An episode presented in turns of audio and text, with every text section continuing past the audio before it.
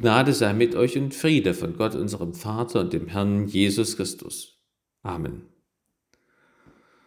Liebe Gemeinde, Christen werden wegen ihres Glaubens verfolgt und hingerichtet. Der Ukraine-Krieg tobt. Die Energieversorgung ist unsicher und teuer, so dass Menschen bei uns Angst haben müssen, im Winter zu frieren. Da ist Trost bitter nötig. Das war auch damals so, als die Israeliten Gottes Gebote immer und immer wieder missachteten und anderen Göttern dienten. Als sie dann als Gottes Strafe in die Verbannung geschickt wurden, war das eine Katastrophe. Sie waren untröstlich. Da hinein spricht unser heutiger Predigtext. Genauer gesagt, spricht in unserem Predigtext am Anfang Gott zu seinen Engeln. In Vers 3 ruft dann ein Engel die Israeliten und ab Vers 6 ruft dieser Engel den Propheten Jesaja, der dann zurückfragt. Doch hört selbst den Predigtext aus Jesaja 40 ab Vers 1. Tröstet, tröstet mein Volk, spricht euer Gott. Redet mit Jerusalem freundlich und predigt ihr, dass ihre Knechtschaft ein Ende hat, dass ihre Schuld vergeben ist. Denn sie hat die volle Strafe empfangen von der Hand des Herrn für alle ihre Sünden. Es ruft eine Stimme. In der Wüste bereitet dem Herrn den Weg, macht in der Steppe eine ebene Bahn unserem Gott. Alle Täler sollen erhöht werden und alle Berge und Hügel sollen erniedrigt werden. Und was uneben ist, soll gerade und was hügelig ist, soll eben werden. Denn die Herrlichkeit des Herrn soll offenbart werden und alles Fleisch miteinander wird es sehen. Denn des Herrn Mund hat's geredet. Es spricht eine Stimme, predige. Und ich sprach, was soll ich predigen? Alles Fleisch ist Gras, und alle seine Güte ist wie eine Blume auf dem Felde. Das Gras verdorrt, die Blume verwelkt. Denn des Herrn Odem bläst da rein. Ja, Gras ist das Volk. Das Gras verdorrt, die Blume verwelkt, aber das Wort unseres Gottes bleibt ewiglich. Zion, du Freudenbotin, steige auf einen hohen Berg. Jerusalem, du Freudenbotin, erhebe deine Stimme mit Macht. Erhebe sie und fürchte dich nicht. Sage den Städten Judas, siehe, da ist euer Gott. Siehe, da ist Gott der Herr, er kommt gewaltig und sein Arm wird herrschen. Siehe, was er gewann, ist bei ihm und was er sich erwarb, geht vor ihm her. Er wird seine Herde weiden wie ein Hirte. Er wird die Lämmer in seinen Arm sammeln und den Bausch seines Gewandes tragen und die Mutterschafe führen. Der Herr segne an uns sein Wort. Amen. Zuerst lege ich die Verse einzeln aus, danach beleuchte ich einige Aussagen des Bibeltextes näher. Vers 1 Trösten bedeutet im Alten Testament nicht in erster Linie bemitleiden, sondern helfendes Eingreifen. Zweimal tröstet weist auf die Dringlichkeit hin. Israel hat es sehr nötig, getröstet zu werden und Gott will sehr stark, dass Israel getröstet wird.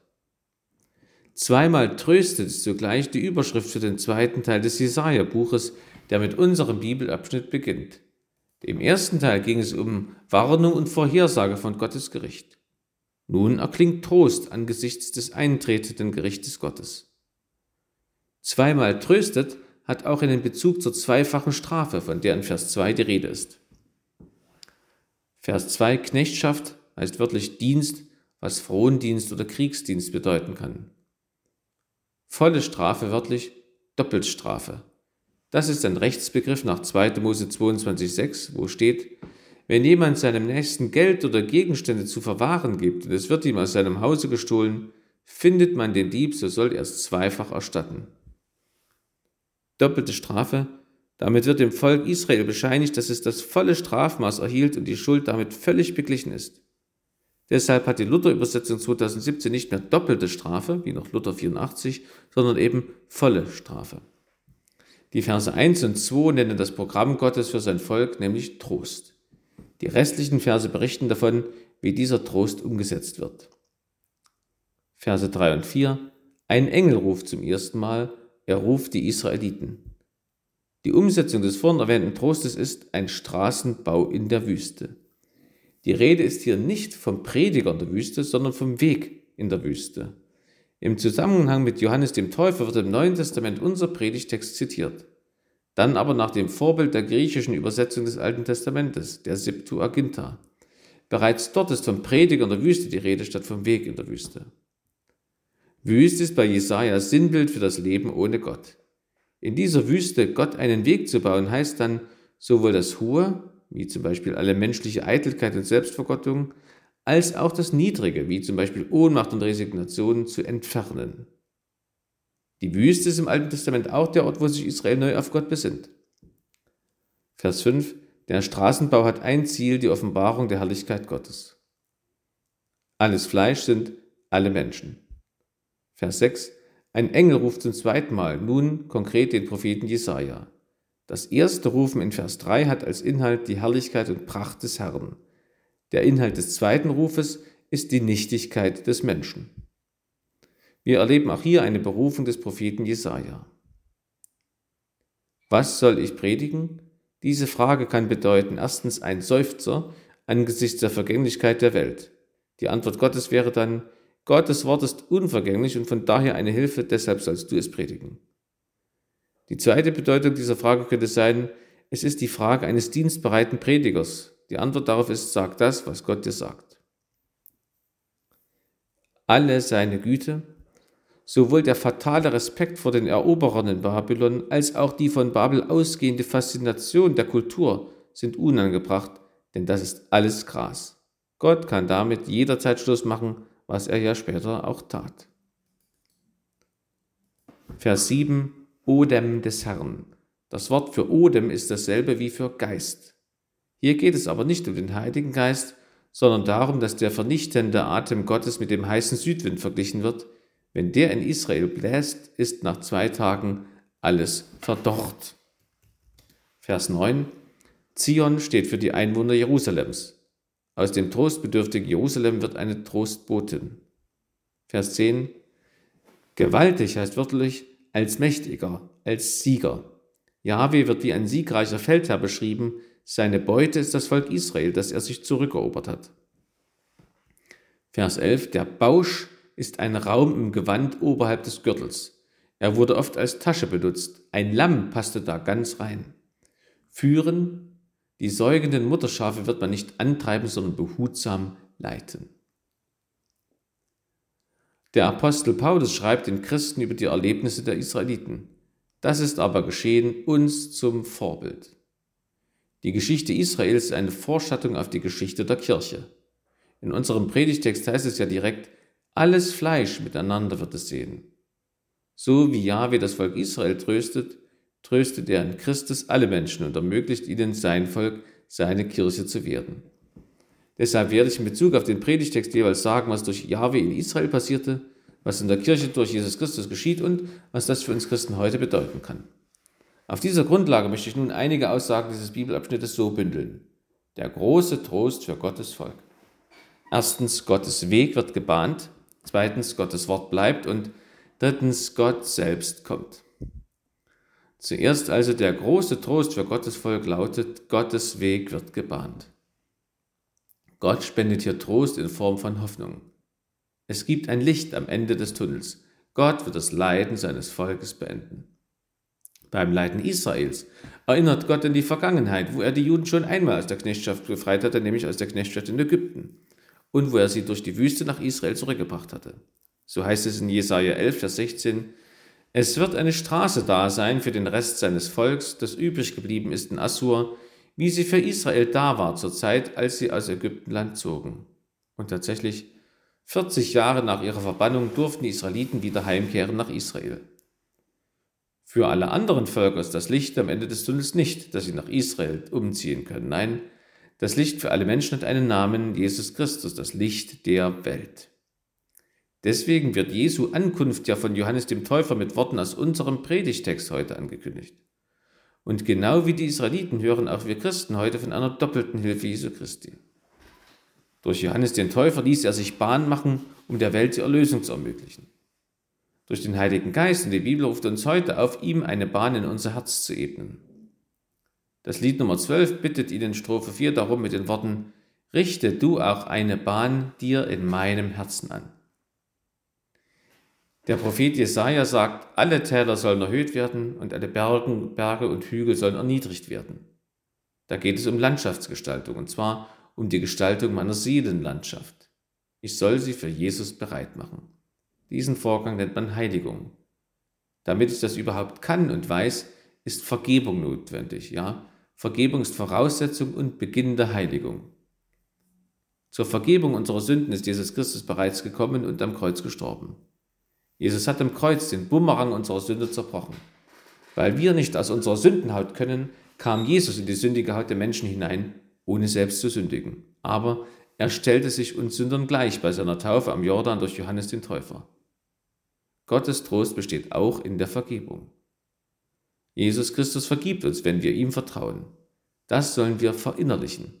Das drückt Jesaja aus mit den Worten, redet freundlich, was ja wörtlich übersetzt heißt, redet zu Herzen. Das Herz ist nicht in erster Linie der Sitz der Gefühle, sondern des Willens. Jesaja ruft uns zu, dass wir klar erkennen, dass Jesus Christus uns vergeben hat und dass wir mit vollem Willen ihn in unser Leben hineinbitten.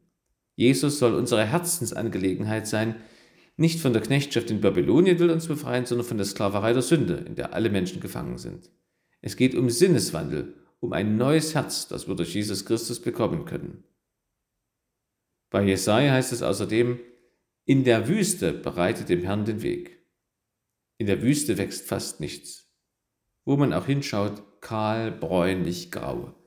Das habe ich selber im Oktober in Israel auf Masada vom Aussichtspunkt aus so gesehen. Nichts, was die Augen fesselt, wo sie verweilen möchten. Es gibt fast kein Leben und auch deshalb ist es fast geräuschlos. Gerade in der Wüste kann ich merken, dass ich trostbedürftig bin. Die Wüste ist Symbol für den Ort, wo ich unabgelenkt bin von Vertröstungen oder Scheintrost wie Instagram und Serien, Dauerbeschallung mit Kopfhörern und Augenfesselung durch YouTube. Gerade dort, in der Ruhe, kann ich den wahren Trost, nämlich Gott, bemerken. Daher ist sie so wichtig, die stille Zeit. Täglich in die Stille der Wüste gehen und auf Gott hören, im Gebet und beim Bibellesen. Das bringt uns zum zweiten Aspekt der Predigt. Der große Trost für Gottes Volk besteht nicht nur darin, dass Gottes Weg gebahnt wird, sondern auch darin, dass Gottes Wort bleibt. Die Wüste ist Symbol für Vergänglichkeit und abgestorbenes Leben. Mitten in unserer Vergänglichkeit erreicht uns Gottes Trost. Trost als die Erkenntnis und das Wissen, es gibt etwas Unvergängliches, nämlich Gottes Wort. Etwas, das nicht mit untergeht in den Wogen der Zeit und der Vergänglichkeit. Das ist so wie ein Floß, das nicht untergeht in den Wogen des Meeres. Daran hält sich ein Schiffbrüchiger fest, denn sonst geht er unter. So auch wir. Wir sind Schiffbrüchige im Ozean der Vergänglichkeit. Rette sich, wer kann. Und retten kann man sich nur, wenn man auf das Floß des Wortes Gottes klettert.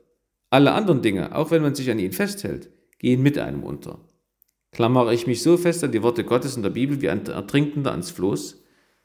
Zitiere ich in einem Glaubensgespräch die Bibel oder lieber ein vermeintlich schlaues Argument?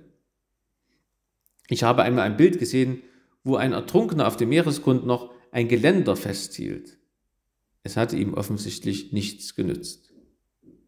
Der Komiker Otto scherzte einst über die Titanic, sie war so prachtvoll, die hatten Rettungsringe aus purem Gold. Der Rettungsring muss aus schwimmfähigem Material sein, damit er rettet, damit er zu Recht Rettungsring genannt werden darf. Nur das Wort Gottes rettet, weil nur das Wort Gottes schwimmfähig ist, also weil es nicht vergeht wie alles andere. Ja, diese Welt vergeht. Das macht heute vor allem jüngeren Menschen Angst. Sie bekommen es in der Schule und auf allen Kanälen eingeblasen, sie seien womöglich die letzte Generation. Dadurch entsteht bei nicht wenigen eine Riesenangst vor der Vergänglichkeit unserer Erde und auch des eigenen Lebens. Unser Predigtext sagt dazu ja, diese Welt vergeht. Wir können es nicht verhindern, Gott wird sie vernichten. Aber diese Tatsache hat keine Macht, uns hoffnungslos zu machen. Denn es gibt etwas, was nicht vernichtet wird, was nicht vernichtet werden kann. Gottes Wort. Und aus dem Wort Gottes wissen wir, dass es auch ein Leben gibt, das nicht vernichtet wird, das ewige Leben in Herrlichkeit.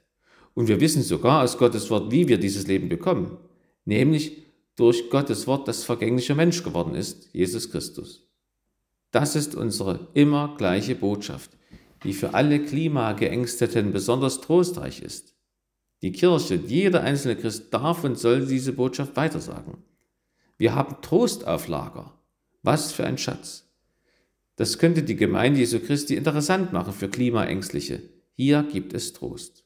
Dieser Trost hat einen Namen. Jesus Christus. Damit bin ich beim dritten Aspekt der Predigt angelangt. Gott tröstet uns durch seine Anwesenheit.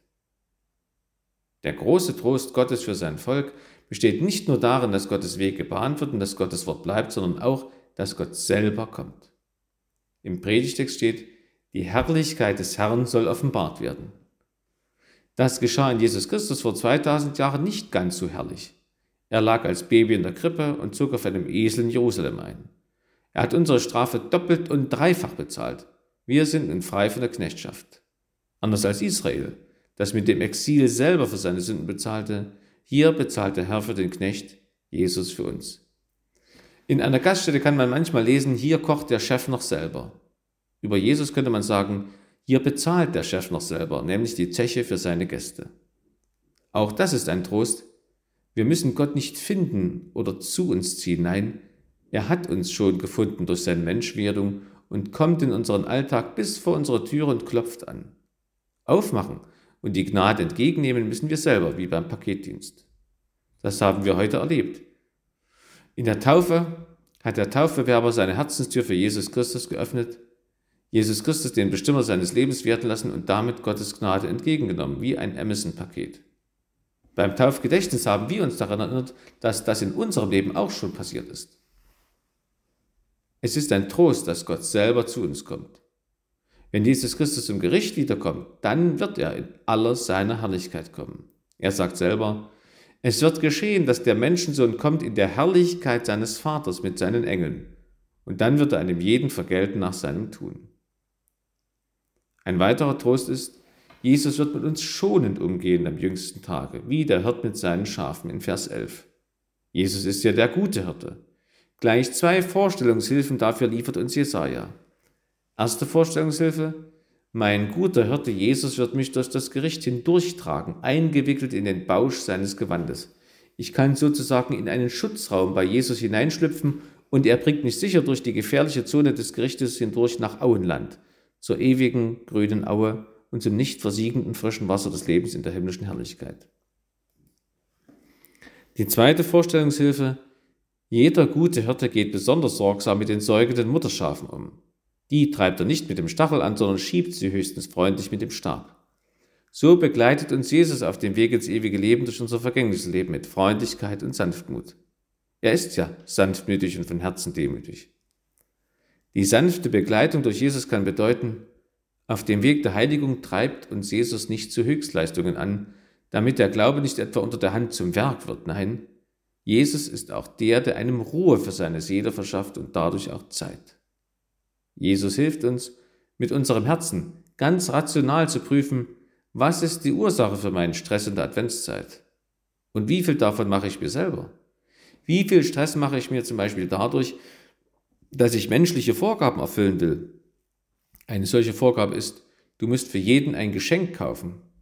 Eine andere, die Wohnung muss so und so geschmückt sein im Advent, was soll sonst die Familie denken, wenn sie auf Besuch kommt? Eine weitere, kein Christfest ohne Gans. Nein, sondern kein Christfest ohne Christus. Und mit dem habe ich keine Arbeit. Den muss ich weder kaufen noch braten, nur essen. Beim heiligen Abendmahl. Das heilige Abendmahl ist unsere Trostspeise und unser Trostgetränk. Dazu auch die im Advent vertrauten Lieder, die zu Herzen gehen, wie der Trostruf an Israel in unserem Predigtext. Liebe Gemeinde, unser Vater im Himmel weiß, dass wir Trost so bitter nötig haben. Deswegen spendet er uns großen Trost. Gottes Trost besteht darin, dass Gottes Weg gebahnt wird und dass Gottes Wort bleibt und dass Gott selber kommt. Lasst uns ihm aufmachen. Amen. Und der Friede Gottes, der höher ist als alle Vernunft, der bewahre eure Herzen und Sinne in Christo Jesu. Amen.